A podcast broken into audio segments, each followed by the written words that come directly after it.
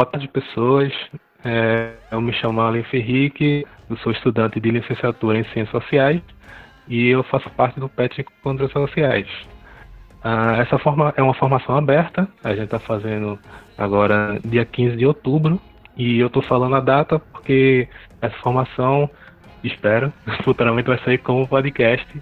Então, se tudo der certo, vocês vão poder ouvir é, nos tocadores do podcast. Então, é, nós temos uma, uma conta é, no Spotify, no Deezer, enfim, em vários tocadores. E aí você pode procurar por Petcast Encontros Sociais e que você pode seguir e achar os nossos episódios por lá. Essa formação aberta, ela foi divulgada no nosso Instagram. O nosso Instagram é Pet Encontros Sociais, arroba Pet Encontros Sociais. Então você pode também seguir por lá e ver quando a gente vai divulgar as próximas formações. A, a formação de hoje, especificamente, a gente vai falar sobre um filme da Netflix, é um filme recente, documentário, é, se chama O Dilema das Redes, em que a gente já tinha no planejamento uma formação que tratasse sobre cybercultura, tratasse sobre big data, enfim, várias dessas coisas que quando esse documentário a gente achou por melhor juntar tudo isso e realizar um, uma formação que tenha por tema, tenha, tenha por tema o, o documentário, mas que a gente vai tratar sobre diversas coisas que também faz parte da minha linha de pesquisa, que é a Sociologia Digital, da linha de pesquisa de Giovanni, que eu vou é, passar a palavra para ele se apresentar. É, boa tarde a todos. É, meu nome é Giovanni, como o Alex falou, né? Giovanni Querino. Sou estudante, né? Quase concluindo, concluinte, né? De licenciatura em Geografia da UFPE. É, sou membro do PET Contos Sociais e realizei uma pesquisa né, recentemente da, do meu trabalho de conclusão de curso sobre essa questão da relação entre o Instagram e a geografia. E vou também comentar né, como é que se dá essa relação né, entre também as redes e essa questão da demarcação de lugares. Né? Como é que a rede também se apropria dos lugares não só sociais, não só geográficos, mas lugares sociais também. Eu acho que já poderia começar já tratando da, das impressões do filme, né? Analisar como o filme trata esses temas, porque é um filme que abrange muita coisa, né? Então foi bom para gente, é bom para gente usar como, enfim, porta de entrada, né? Eu acho um filme muito bom para isso, para quem está entrando, conhecendo esse esse tema, mas eu acho que ele tem algumas problemáticas também. Então, a gente tu poderia já começar nas tuas impressões, aí depois eu, eu coloco as minhas e aí a gente segue sobre as discussões mais propriamente sobre o tema. Falando um pouco do filme, né? O filme Dilema das Redes, né? Que é um filme recente da Netflix, né? Foi um filme que foi boicotado recentemente pelas redes né, sociais, né? por exemplo, o Facebook desaconselhou, né, assistir o filme, né? Porque o filme ele tem um quê de polêmica, né? Devido à questão da própria denúncia, né, sobre como as redes sociais podem ser usadas, né, é, politicamente, né? E politicamente no sentido empresarial, né? Das empresas que detêm, né, o, o poderio, né, de desse capitalismo, né? Que o próprio dilema das redes, né, fala sobre esse capitalismo de vigilância, que é um do, um, uma das coisas que mais assim é, aparece, né? Tem até aquele, aquela é, a própria a autora do próprio livro, né, em inglês, que é A Era do Capitalismo de Vigilância, né? E a partir disso, né, é, há toda uma dramatização, né, uma história narrada, né, de um menino, né, que vive esse dilema das redes sociais, ele é extremamente influenciável. Bom, é, sobre o filme, eu acho que como tu estava comentando, essa mistura dele de, acho que é docudrama, né, que é essa dramatização misturada com os depoimentos dos entrevistados, é, Eu acho que primeiro eu vou falar um pouco da, do diretor, né? Do diretor Jeff Orlovsky, eu acho que é assim que fala o nome dele. Ele tem outros filmes que tratam da temática é, ambientalista, né? Principalmente do aquecimento global. Então, assim, eu fiz esse link assim com essa questão de que eu vejo nesse filme um pouco daquele da mesma linha de pensamento que se tem quando se trata de, uma, de um certo tipo de visão de ambientalismo, né? Ou de que seria mais para um lado de um ambientalismo de regulamentação, né? Um ambientalismo que você taxa a quantidade de CO2 que as empresas que as empresas emitem, porém, assim, as empresas geralmente fazem um, um balanço entre lucro e despesa e acaba isso não diminuindo em nada a questão. Então, essas também outras questões, então a questão da, de ser uma coisa suprapolítica, de que ele, esse tipo de ambientalismo também se coloca como uma questão que evita muito uma, de ser colocado em uma, em uma esquerda, uma direita, essa coisa que esse filme também faz. E a outra coisa também é a questão comportamental. A questão comportamental individualista, né, que tem também no, no filme, essa questão ou de um boicote, né, ou a determinados tipos de produtos, a determinado comportamento, ou de que essa responsabilidade pela, pelo sustentável, ela, de alguma forma, o um indivíduo tem um papel central nisso. É, propriamente, é, esse link né, que, eu, que eu fiz foi mais uma questão de, tipo, para ajudar a pensar é, da onde ele está partindo, né? Que ficou, assim, eu fiquei um pouco em dúvida exatamente porque alguns discursos do filme parecem dissonantes assim, de alguns personagens. E tem, tem muito isso, por exemplo, quando ele faz essas, esse jogo de ficar trocando entre a dramatização e a fala de um especialista, ou enfim, de um ex-empregado dessas, é, com, dessas corporações, e que muitas vezes existe uma dissonância. Você pode ver, na primeira vez que eu vi o filme, é, a parte dramática realmente me me, me, me puxou muita atenção negativamente, eu não quero dizer. Então eu acabei não gostando tanto do filme assim. Quando eu vi uma segunda vez, eu consegui separar, mais ou menos eu vi com mais cuidado e tal, a gente ia fazer essa formação. Então eu acabei vendo com cuidado, tentando separar o discurso de cada é, depoimento, né, de cada protagonista ali do filme. Então, muitas vezes eu vejo que existe uma dissonância entre o que está sendo dramatizado e o que está sendo falado pelos protagonistas. Eu acho que o pior momento disso é na, eu acho já uma parte já mais para o final, mas enfim, depois eu vou retomar algumas questões anteriores do filme, mas uma parte já mais para o final, onde tem a questão da radicalização, em que o documentário, a partir da dramatização e a partir de flashes, de protestos e de coisas que eles vão é, colocando, tem uma tendência a dizer que toda forma de protesto iguala como sendo uma radicalização produzida por essas bolhas das redes. Tá entendendo? Então, é algo bem se torna um discurso bem conservador.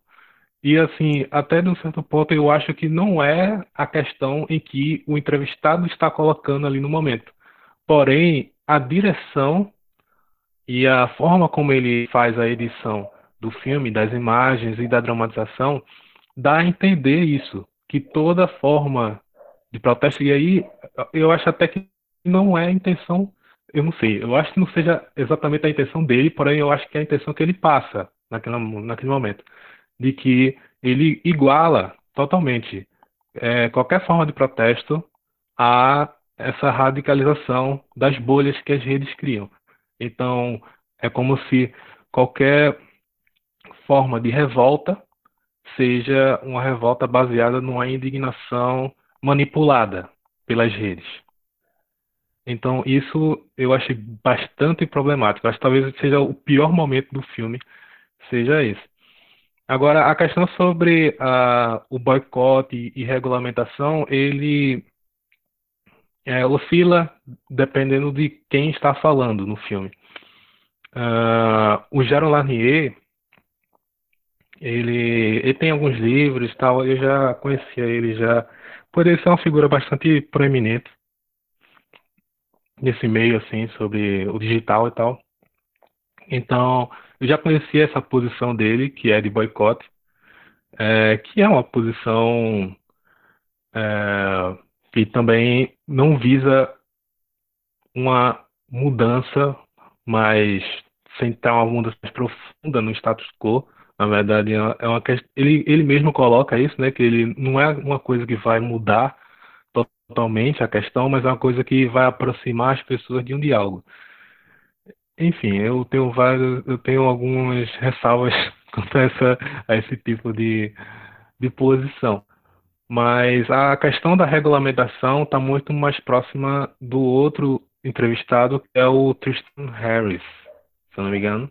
Ele, é um, um ele era um consultor da, da Google, trabalhava na Google, e ele vai colocar aquela coisa de que no início ele tentou mudar a questão é, do sistema Gmail para tornar um sistema menos é, viciante, e ele não conseguiu fazer isso de dentro da empresa, de dentro da Google, e aí ele tenta é, quando ele, ele, sai da, da Google e faz e funda essa fundação e tal de que vai lutar por uma, uma pelas redes de forma mais ética, né, de forma mais humana.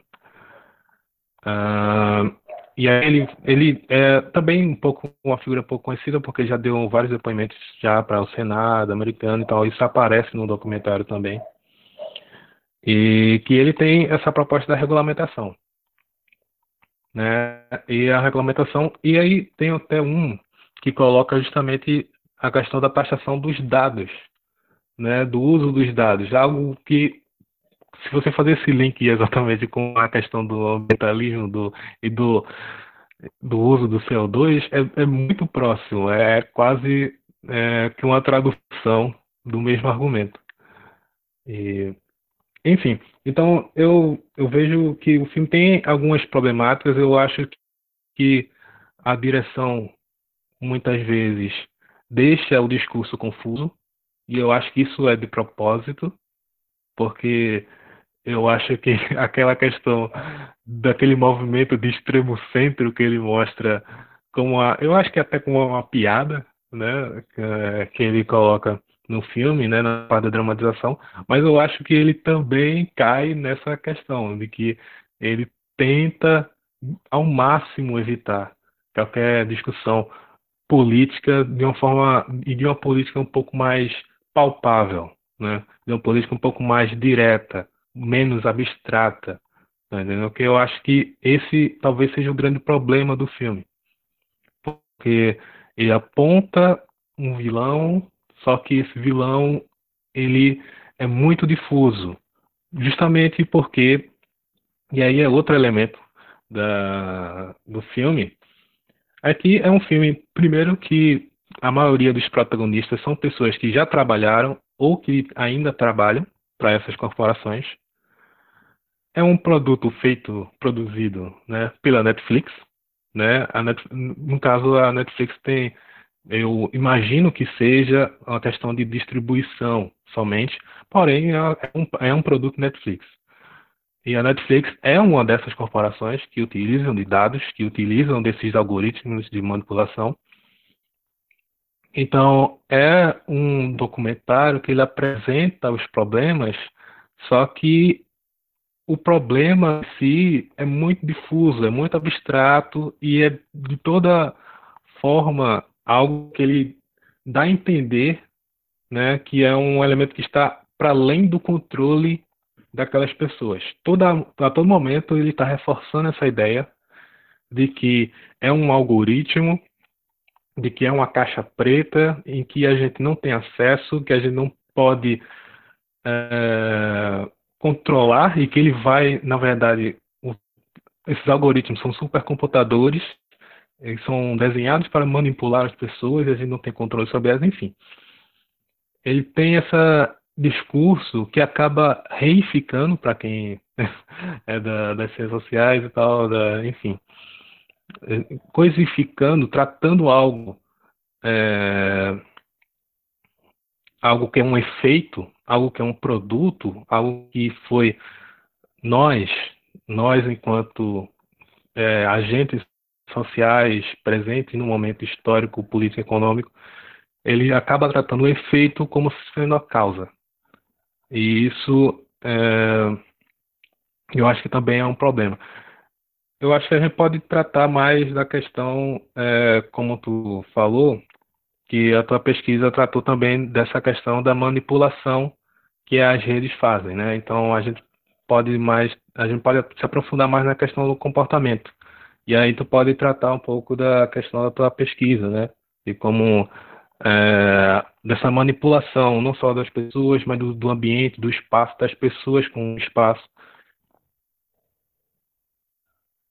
Valeu, Aleph. É, vale ressaltar também que como o documentário ele retrata justamente como uma caixa preta, né, as redes sociais, né, então muitas das vezes é, retrata como se o usuário ele fosse simplesmente um, um usuário, né, ou seja, ele é o afetado, né, como se o usuário ele fosse uma página em branco e as redes sociais elas fossem preenchendo, né, o usuário né? Então, assim, não é assim que funciona, né, também, né? O documentário, ele também se torna um pouco reducionista nesse sentido. Porém, né, vale ressaltar que o que o documentário quis, quis de certa forma, colocar em enviesado, né, é o papel justamente das grandes corporações, né? Nessa manipulação. E como vivemos no capitalismo neoliberal, né? É, o dinheiro, de certa forma, ele se torna mercadoria, né? O próprio dinheiro é mercadoria dele mesmo. Então, as redes também se inserem nesse contexto, né? De também pró os próprios algoritmos das pessoas, né? Eles se tornam também mercadoria, né? Então, todo o comportamento das pessoas, né?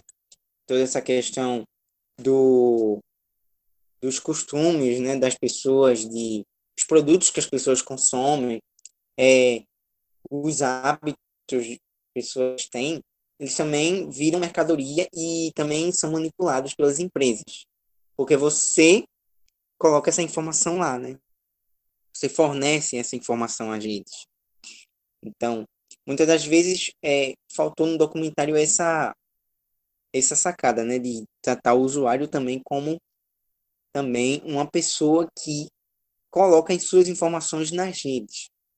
E assim, é, como minha pesquisa sobre o Instagram, né, lidou um pouco mais com os usuários do aplicativo, né, então é, a perspectiva ela também se torna um pouco mais a partir do usuário.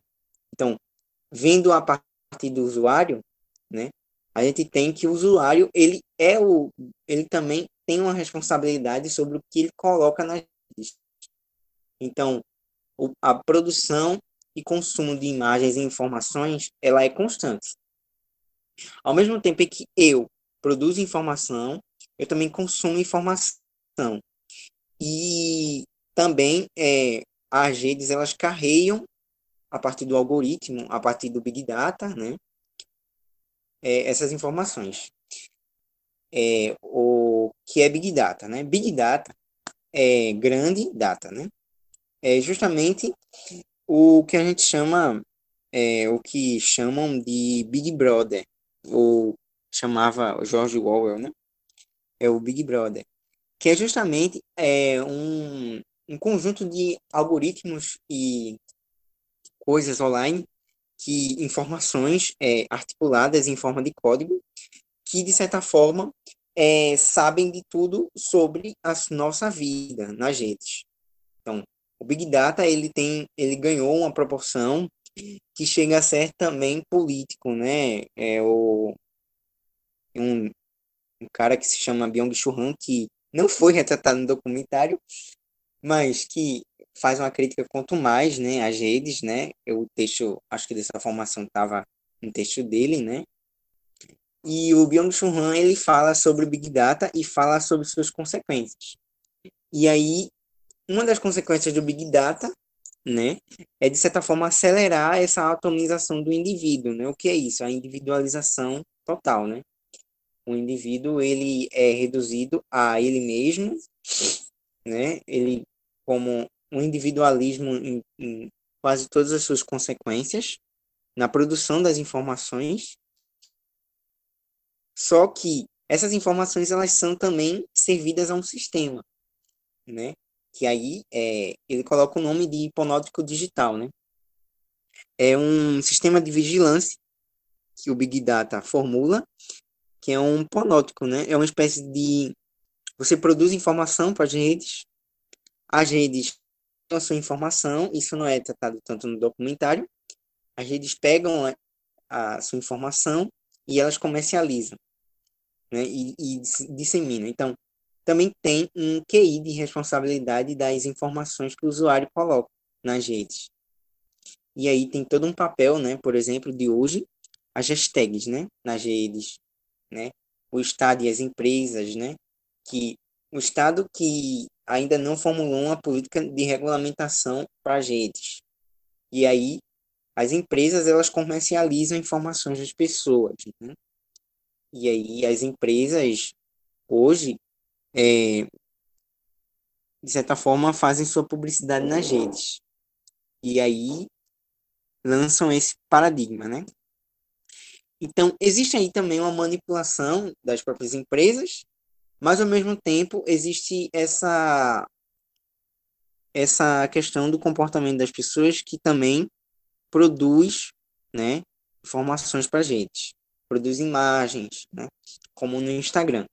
O Instagram ele funciona, né, o algoritmo do Instagram funciona para justamente você ver mais imagens naquela timeline, né, que dizem é, você ver mais imagens de, de coisas que você curtiu. Então, quanto mais você curtir imagens de determinada hashtag ou de determinado tipo, de determinada pessoa, é, vai ser mais e mais exibido essas imagens para você curtir mais e mais e mais. E coisas relacionadas a isso. Então, é basicamente assim que funcionam também as bolhas, né? Olá, é, meu nome é Soraya, sou professora do curso de Serviço Social e tutora do grupo PET, Encontros Sociais. É, a fala do Aleph Giovanni já tocou né, em pontos bastante importantes para demarcar uma reflexão crítica sobre esse docudrama, Dilema das Redes. Né? Acho que os pontos principais é essa questão de um reducionismo da análise, né? E também a limitação das propostas de enfrentamento. É, eu acho interessante assim destacar também que a gente pegou mais o aspecto da crítica, né? Mas que tem elementos pertinentes também da denúncia feita no filme, né? Sobre o impacto das redes sociais na vida contemporânea.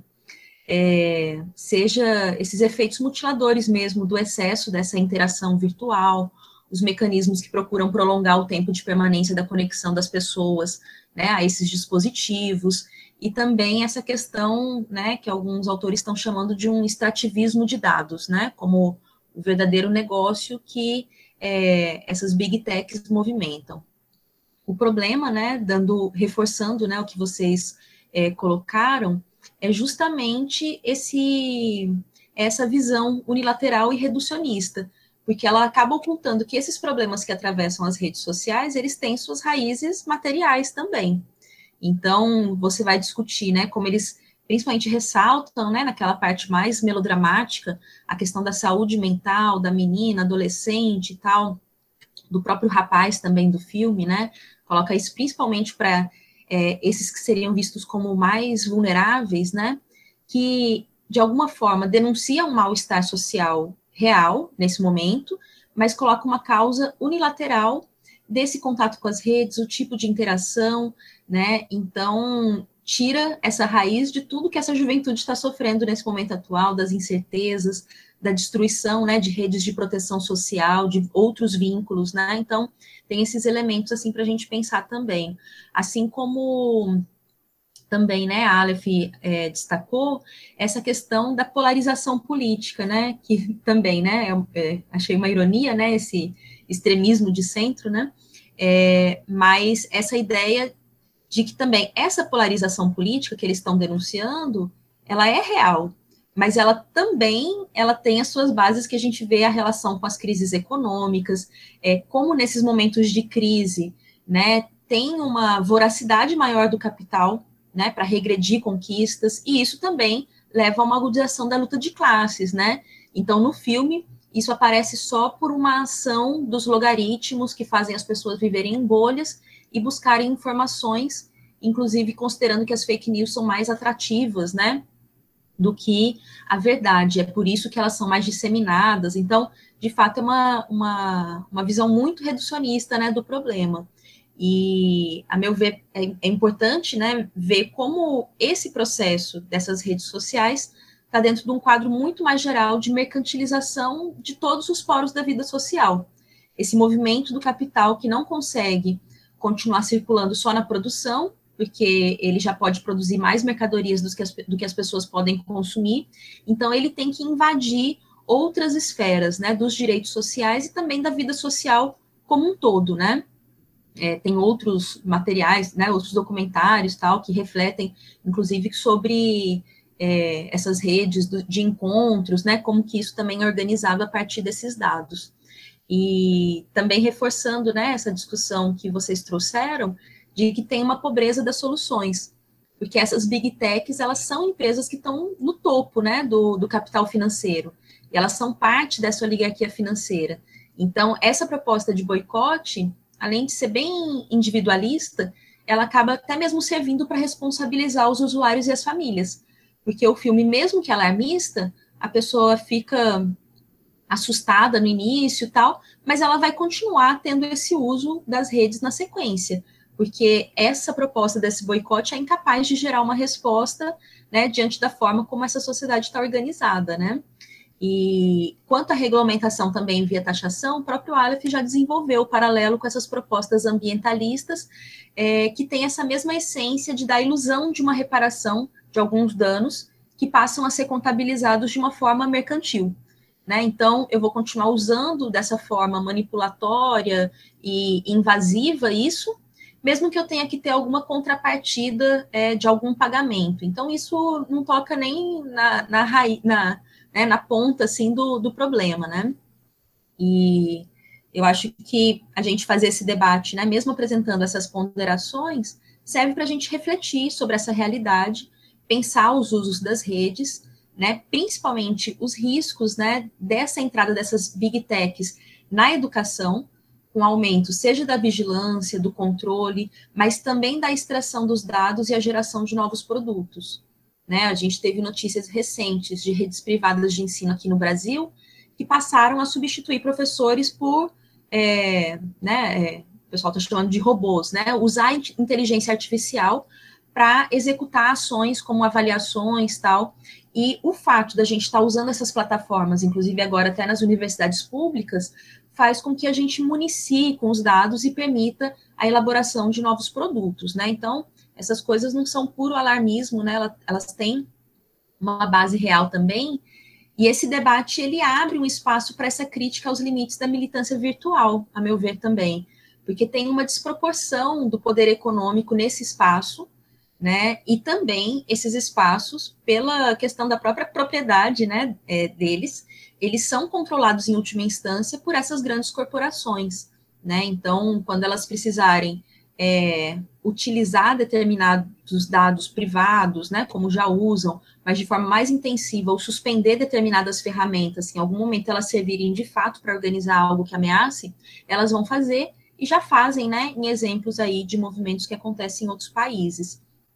Então, é muito importante, né, contra essa perspectiva de uma reificação, de uma coisificação, de não descartar que são ferramentas criadas por seres humanos e que essa humanidade que cria ferramentas também está atravessada por classes sociais antagônicas.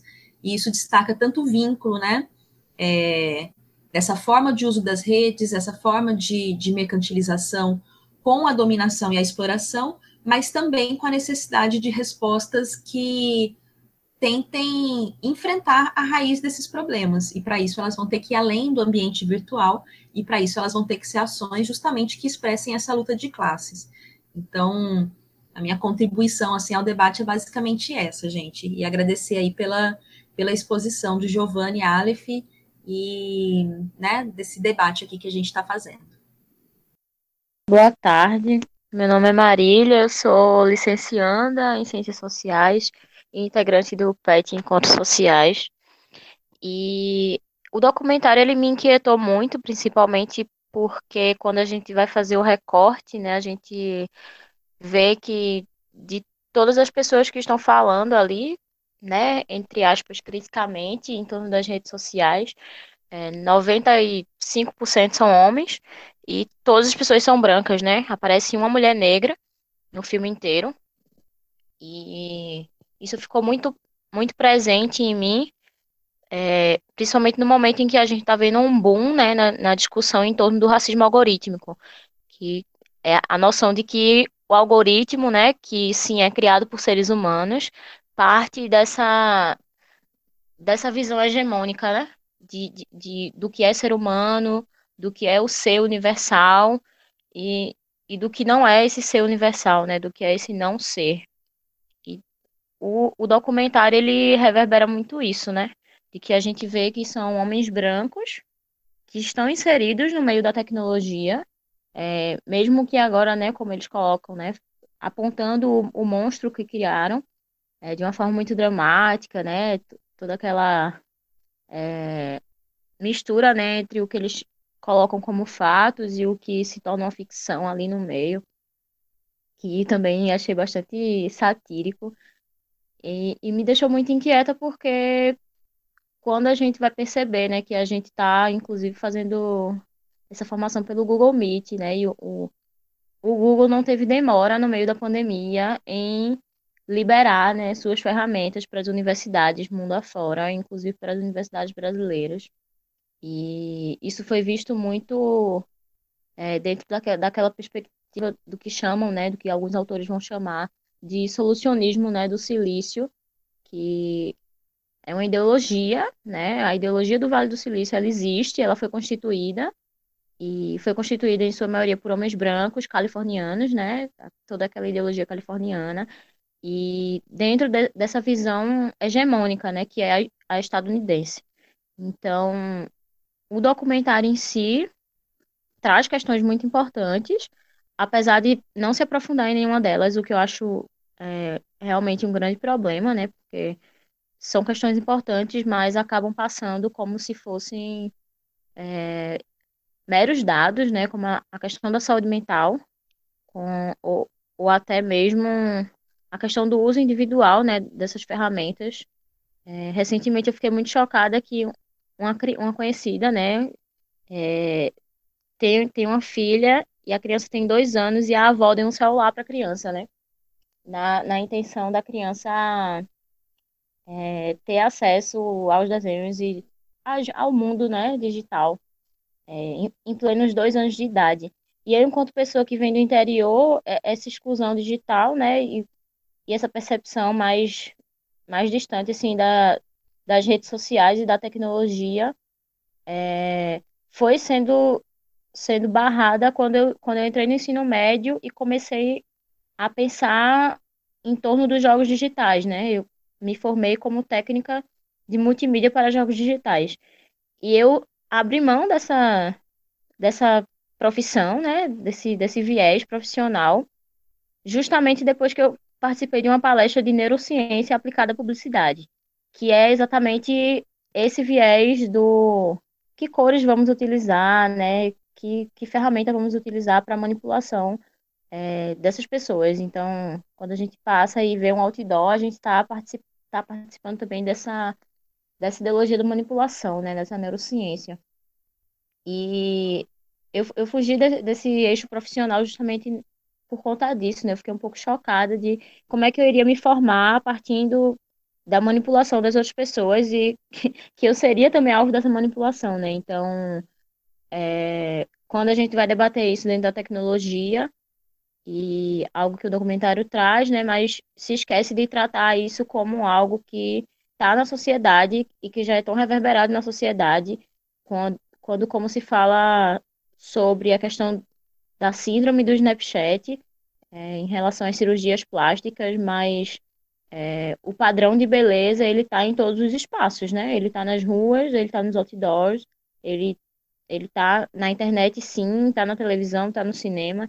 Então tem muito tem muito espaço para a gente travar essa luta e ao mesmo tempo é, a gente percebe, né, que essa luta virtual ela não é suficiente porque independente de qualquer discurso na virtualidade, se a gente não se coloca nas ruas, né, se a gente não se coloca realmente de forma efetiva, isso não dá em nada, assim, isso realmente não não reverbera, principalmente quando a gente vai pensar essa luta de uma forma mais geral, né, contra um capitalismo mundial, né, globalizado e que, que justamente pensa essas mudanças sociais, né, pensa o caráter dessas mudanças e onde essas mudanças vão, vão ocorrer. E dentro e fora das redes, né? As redes são as mídias sociais, né?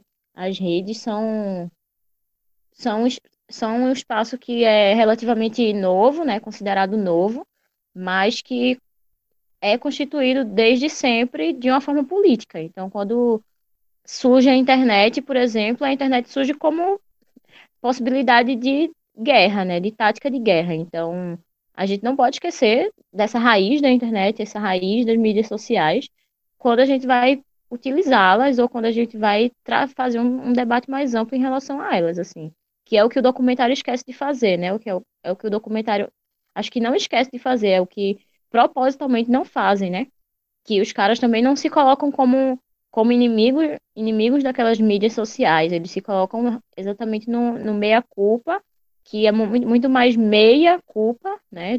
De, retirar o seu corpo da jogada, do que realmente se colocar como, como seres críticos a, a isso tudo.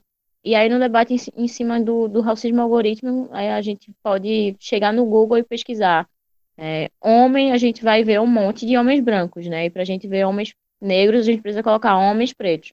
Então, tudo isso é, é, é construção humana, né? Não dá para a gente pensar que é, a máquina vai dominar o mundo é, sem a interferência humana, porque a interferência humana foi que construiu a máquina. Então, é, é uma dramatização também muito, muito engraçada, assim.